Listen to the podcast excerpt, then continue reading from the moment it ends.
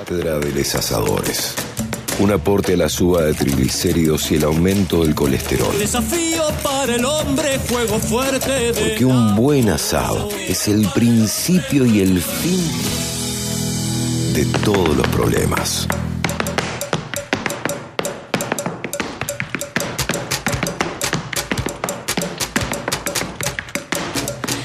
Ya lo tenemos con nosotros al Flaco Pailo. Flaco, buen día, ¿cómo estás? Hola, Bienvenido. ¿cómo no? Gracias, gracias por la invitación. ¿Cómo andan ustedes? Hola, hola flaco querido, ¿cómo estás? Hola, Tincho, querido, qué bueno escucharte. Sabes que estás Eh, bien. ¿Cómo andas? Lo mismo digo, es buenísimo escucharte, flaco. Muy bien, muy bien, gracias por Bueno. prestarte a esta, a esta cátedra de los asadores. No sé si estás en condición o no de dar cátedra, pero te imagino muy afecto, por lo menos en, en- en el rubro masticación, ¿no? Sí, sí, que, sí. que es esencial. Es mi comida preferida. El asado es mi comida preferida. Ah, mira. Este, sí, y en esta pandemia, eh, si bien hemos hecho asados internos en la familia, ha faltado mucho el encuentro de amigos con el asado, ¿no? Yo soy un gran va. cebador del a- al asador de la bebida preferida que tenga él en ese momento. Está, eh, he compartido con asadores, porque yo no soy muy buen asador, tengo que ser sincero en eso. Bien, Este, bien. Tampoco le he puesto mucha voluntad para hacerlo, pero como me he convertido en un buen cebador del Fernet. Bueno, hay gente que mezcla, ¿viste? El asador mezcla muchas bebidas, por ahí le gusta el, el priteado, que conozco un gran asador amigo que hay que ir, ir cebándole un priteado cada 10, 15 minutos porque el tipo se inspira más así. Este, Ah, mira. Sí, sí, después está el Fernet y, y también está el de, el de la gaseosa y que te dice, no, no, quiero estar concentrado para que salga bien el asado, así que dame gaseosa nomás. Después me chupo. Muy- ah, mira, mira. Mira, este, bueno, en- ¿de qué lado estarías vos, no? En el caso de, de- de los. Presiento que, que te tocó hacer pocos asados, porque siempre delegás en, en- Sí. en otro u otra que más sabe, ¿no? El tema, me da, me da esa impresión. Sí, la- Pero de, que- de- sí, Sí, no, no, la- eh, lo de verdad que los demás se embolan mucho conmigo porque soy, pregunto mucho, ¿viste? Porque como soy muy inseguro para el tema del, del bronceado de las carnes, entonces por ahí, ¿viste? Pre- pregunto mucho, entonces, ¿para qué lo haces? Lo hago yo, ¿viste? Al final el que vos le preguntas, dice, anda a la mesa, lo hago yo. Eso es cierto. Tráeme un vino. Pero... Es- eso, sí, Sí, hay sí, que sí. saber respetarlo. Exactamente. Y no soy muy afecto a las achuras, solamente la molleja. Este, Ah, pero, por ejemplo, chinchulín no, y he intentado. Es lo mismo que me pasa con el whisky. He intentado tomar whisky. Mira que tengo amigos que, mira, este importado, este tiene 35 años de añejamiento. ¿Cómo sabe? Bueno, dice la botella. ¿Viste? Entonces, eh, eh, bueno, y, y- y por ahí me pasa mucho también eh, con, con el tema de, la, de, de las achuras. He intentado el chinchulín, no, bueno, la otra, eh, sí, chorizo, por supuesto, la morcilla y, Sí. y la molleja. La molleja eh, con mucho limón me gusta. Eh, Bien. eh, y eso eh, son, son cortes rapiditos, ¿no? La molleja, un corte medio rapidito, ¿viste? Que lo ponen en la parrilla, ahí los tipos lo, lo dan vuelta. Después presenciado peleas en los asados de, de mojar la carne antes de, de asarla. Hay algunos que la meten en, en agua. Ah, mira. Eso, eso lo, lo vi eh, hace un par de años atrás. Y ahí empieza la discusión, o, o del lado del hueso, ¿viste? No, las costillas van del lado del hueso, pero no, porque el otro. Siempre. y- claro, ¿viste? Bueno, pero hay tipos que no, y te dicen, no, y hay que darle vuelta cada rato, y. Ah, esa es otra discusión. ¿Viste? Eh, sí, ¿Viste? Es una, es sí, una a mí me- discusión, ¿viste? Que da la Sí. vuelta cada rato, da la vuelta cada rato.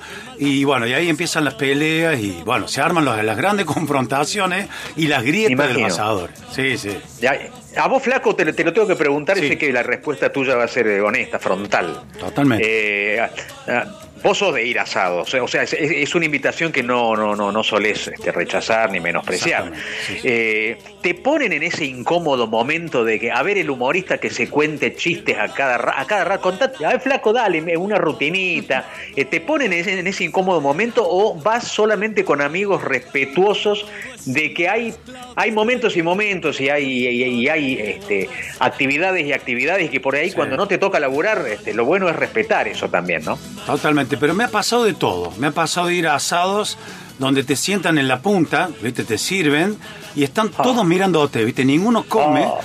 Esperando la huevada, que vos tengas que decir alguna huevada, ¿viste? Te están esperando ahí, me miren y digo, podemos comer, ¿viste? Y ya empiezan a comer todo. Me ha pasado ir a asados donde yo me convierto en un espectador, donde abro el disco duro, donde ingresa toda esa información que se produce de personajes que son muy graciosos en los asados, donde cuentan historias, cuentan chistes, y bueno, donde yo, viste, me quedo calladito y, y después por ahí al último, cuando ya se va a hacer la ronda del chiste, este, eh, eh, eh, bueno, por ahí me piden o por ahí están esperando y por ahí ya arranco yo, ¿viste? Arranco yo cuando hay más confianza. O sea que me coché, che, escuchen, me contaron este, eh, lo hacíamos mucho con los muchachos de Radio Pailos. eh, con, con, con Gustavo Giacomelli, con, con el Rodo. Cristian Correa. Con Correa, A mí. todo, viste, que hacíamos el asadito de Radio Pailos. Sí. Y yo, viste, digo, esto lo tengo, me sirve para prueba. Entonces, che, me contaron tal, tal cosa. Y la cuento, Ajá. bueno, nos reímos, pero generalmente me ha pasado más, más de un 80%, de que me quedo callado gran parte del asado y escucho historias que son, algunas son alucinantes y se han convertido muchas veces en chistes, ¿no? Fíjate vos, vas absorbiendo ahí conocimiento y de paso corroborando esa teoría que dice que fuera del escenario los humoristas son unos plomos bárbaros, ¿no? Que no abren la boca, que no, no- cuentan, que no, que yo- no despliegan su... Sí, no, no, yo, yo me voy por depende, ¿no? Por ahí voy a un lugar donde no, no, no conozco mucha gente porque uno por ahí en gira llega a ciudades o pueblo y viste vos te instalan en el hotel, ya te vino a buscar el producto y dice, che, tenemos un asado con los muchachos. Siempre el asado, siempre el asado es la- Sí, sí, el plato, ¿no? Sí, y me ha pasado de, de sobrepasarme en los asados y prácticamente llegar este, Ah. con movimientos corporales muy poco al teatro, ¿no? Te robó la energía. Sí, sí. Reptando, Directamente reptando al teatro. Prácticamente en Y con pedo. lo- Llegar prácticamente en pedo y hacer el- la obra que, que han resultado los mejores shows, te digo. Che, ¿no? ¿y algún, y algún daño intelectual que te permita, por ejemplo, recordar el remate del chiste en pleno escenario? También, también, también. Y No, mirá, muchas veces grave. la gente se ha dado cuenta, se ha dado cuenta que. Porque todo en el pueblo, ¿qué hace? Estuvo el flaco Pailo en lo de Cosme, ahí en el campo comiendo un asado hasta Ah. 15 minutos antes de subir al escenario. Y, y en las primeras dos filas están todos los que estuvieron en el asado, ¿viste? Entonces, esos, esos entienden de que, guau, puta, me dice, esto me han dado de chupar, esto tiene la culpa, ¿viste? Yo señalo, esta gente tiene la culpa de que yo no me puedo acordar este chiste y bueno, y, y por supuesto todo sirve para carcajada y uno tiene la, la destreza de salir del paso con, con alguna otra cosa, ¿no? Con alguna otra ocurrencia y, y- y sirve mucho. Este, bueno, también conocí un asador que se suicidó, este, Ah. se, se tiró al vacío. Lamentablemente. Una boludez. pero suma, ¿viste? Una boludez, pero suma. Ve, ve que sin pedirte, sin pedirte ya te estás yendo para atrás. No, y vos sabés que, vos sabés que me pasó, por ejemplo, en- yo iba en una época mucho a un lugar, se llama Pehuenco, al sur de. Bahía Blanca, eh, muy cerquita de Monte Hermoso, que es la playa más conocida de la zona, y, y me sorprendí de la, de la, de la, la distancia de la parrilla con la, con la brasa, muy alta. Ah, Muy, ah, muy alta, muy alta. Y bueno, empiezan muy temprano los tipos a hacer el, eh, el asado, ¿no? Y me sorprende Claro. mucho los tipos que con la destreza el asado la llama, viste que, Claro. que los tipos, y muy temprano, ¿no? Yo me acuerdo de ir a espectáculos, por ejemplo, de, de- de- la Fuerza Aérea, donde se hacía el primer vuelo solo de los pilotos y es toda una fiesta con la familia y la misma Fuerza Aérea. Y, y- y ver, eh, qué sé yo, 15, 16 llamas ahí preparadas de muy temprano y, y uno temprano para ir, para probar sonido y quedarse en algún lugar esperando y ver ese espectáculo, ¿no? Eh, Y bueno, y las distintas formas, donde como se hacen en el norte, en el sur, bueno, este, el cordero patagónico, lo he visto ahí Ajá. en vivo. de- Por supuesto que después lo hemos comido, pero he visto cómo hacen los tipos y te cuentan, viste, la- la- la- la- las fórmulas que tienen. Hay algunos que, que te cuentan una parte y, y te dicen, eh, porque acá yo le pongo arriba el diario y, bueno, lo otro no lo puedo contar. Y dice, ah, bueno, está bien, está bien, maestro. secreto. Claro, Claro. pasan esas cosas, pero bueno, este, son, son cosas y, y está bueno porque uno va, va aprendiendo y, y va sumando experiencia en esto de- del, del arte culinario de distintos lugares del país, ¿no? Bien, Sí. flaco. eh, al, al paso ya, ya la dejo a Meli preguntar lo suyo también. El, el tema es siempre muy discutida, esto es una pregunta eh, habitual, eh, siempre es muy discutida la, la presencia o no, la importancia o no de la guarnición Sí. a la hora de acompañar el asado. Hay gente que prefiere por ahí hasta papas fritas, algo Sí. para mí inusual, eh, pero la ensalada, ¿viste? Y eso, ¿es, es necesario realmente? ¿O con un bollo de pan este, ahí al lado de la carne y, y un poco de sal completamos el menú? Eh, Yo soy muy yo te, no tengo problema, ¿viste? Viste, yo voy, caigo y te dice el tipo, acá comemos carne sola, nada más. Ni Bien. pan hay, hermano. Bueno, Ah, está bien. pan. Me lo banco, ¿me entendés? Por ahí vos llegás, te sentás y entra, le entras a escanear la mesa, ¿viste? Al tipo o a la, a la chica, le entras a escanear y vos ves que no hay pan. Entonces vos te- yo me doy vuelta y le digo, ¿no habrá un pancito por ahí? Mira, este, viste, por ahí no les gusta. Y dice, traen unas galletas, ahí tengo unas de salvado, te dicen, ¿viste? Y después sí lo que, si vos me haces elegir, me gusta la variedad de ensalada. Ajá. No, iba- yo iba a preguntar lo mismo, porque acá César este, suele decir que a él eh, no le, o sea, que en sus mesas siempre hay ensalada, pero que a él no le gusta la ensalada porque le quita Claro. espacio. Entonces Claro, dice, como más ensalada y después no, no tengo espacio para comer carne. Bueno, eso denota saciante. gente que ha pasado hambre en su vida como barraco, entonces cuida mucho ese detalle. Entonces no quiere que nada ocupe nada más que el asado. Pero no, a mí me gusta, a mí, a mí me gustan las ensaladas, inclusive por ahí ensaladas que te preparan raras, ¿viste? O agridulces. Bueno, yo Sí. pruebo, mira, yo pruebo, no tengo problema. Yo pruebo. Si me gustan, como y si no, elijo la tradicional de tomate y lechuga y cebolla y listo, no tengo También. problema. Sí, sí. Y, las verduras a la parrilla, viste que ahora se usa mucho también. No, también.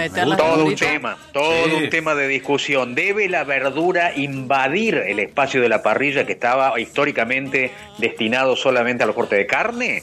Eh, Claro. ¿Está bien visto esto? Bueno, los carnívoros dicen que no. No, no, no. Bueno, bueno yo como, como te digo, soy muy amplio, no tengo problema, pero he visto asadores que, veo que te miren y dicen, ¿qué hace? No, mira, acá tengo unos pimientitos, una papita, una... No, no, no, saca de mierda eso. No, no, no, no. Acá, acá en mi parrilla hay carne más, ¿viste? Y se ponen, se ponen heavy los muchachos. Pero bueno, hay de todo, hay de todo, por supuesto.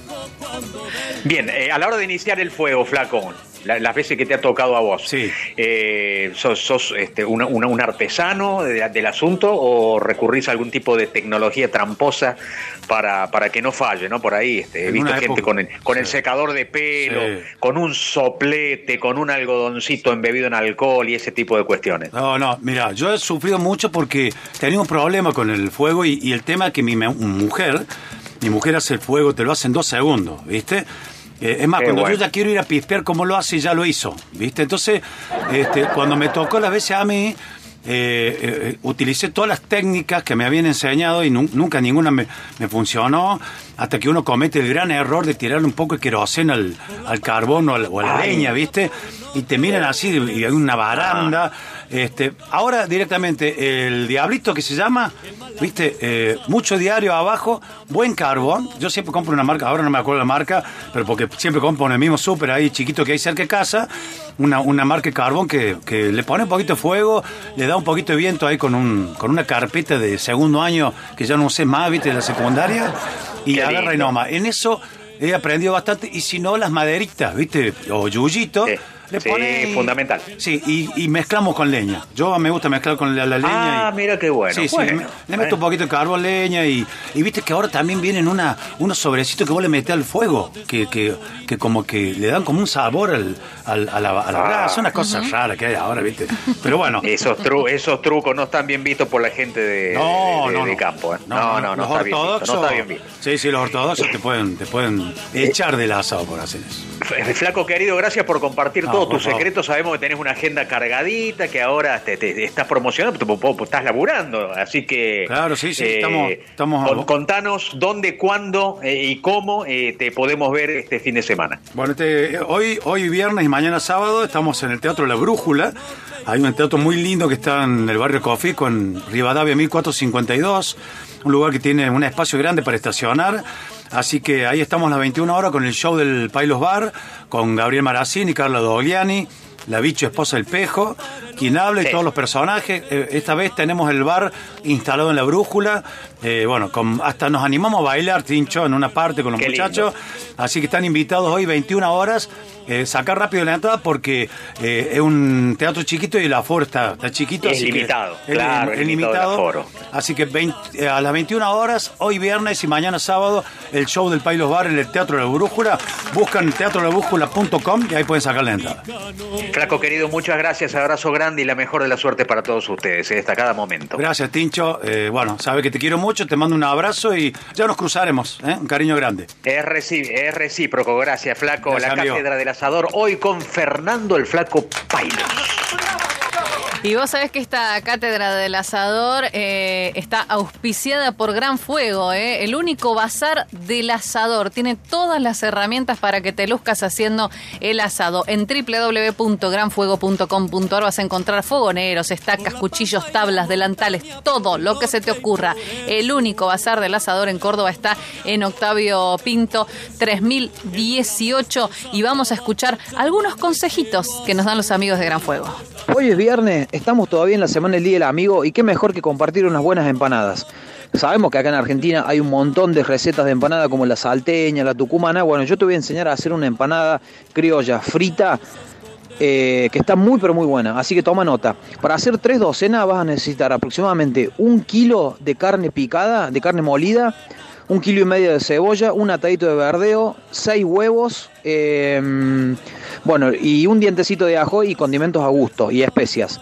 Lo primero que vas a hacer es picar el diente chiquito, el diente de ajo lo picas chiquito, junto con la cebolla lo empezás a saltear en una sartén con un poquito de aceite para que no se pegue.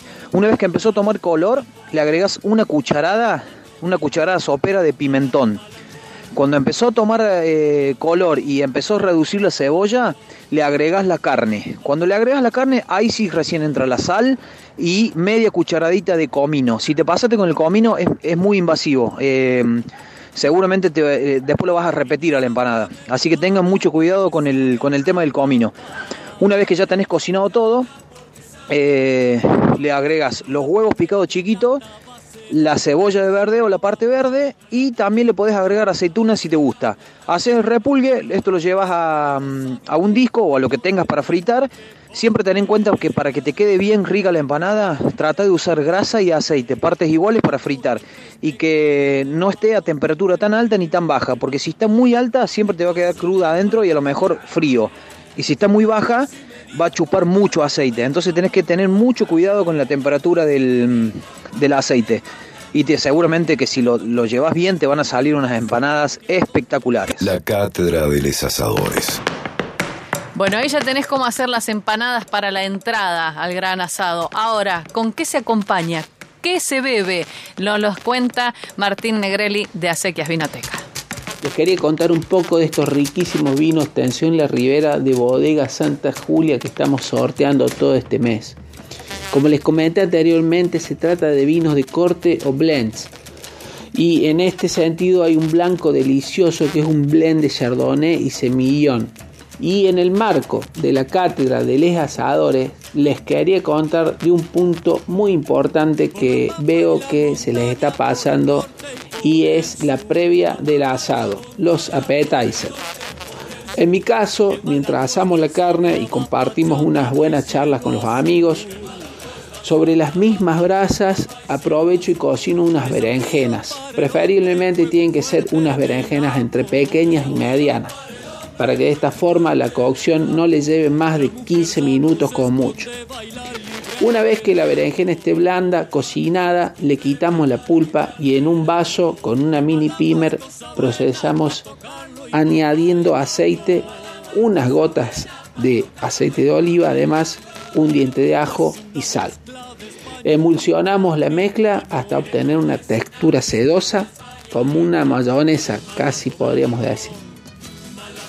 Esto sería lo que se conoce como el humus de berenjena. Y mi secreto personal, que es el toque del cocinero, es añadir a la mezcla unas pizcas o unos pedazos de la cáscara carbonizada de la berenjena, lo que le dará un toque ahumado un poco más intenso a la preparación. Lo ideal es servirla con unas chalitas o con grisines. Obviamente, el maridaje que le va como piña a esta entrada es el vino blanco bien fresquito, tensión la ribera de bodega Santa Julia. Bueno amigos, esto es todo por hoy. Recuerden refrescar ese blanquito que este fin de semana está pronosticada una linda temperatura. Nos escuchamos el próximo viernes. Salud. La cátedra del asador.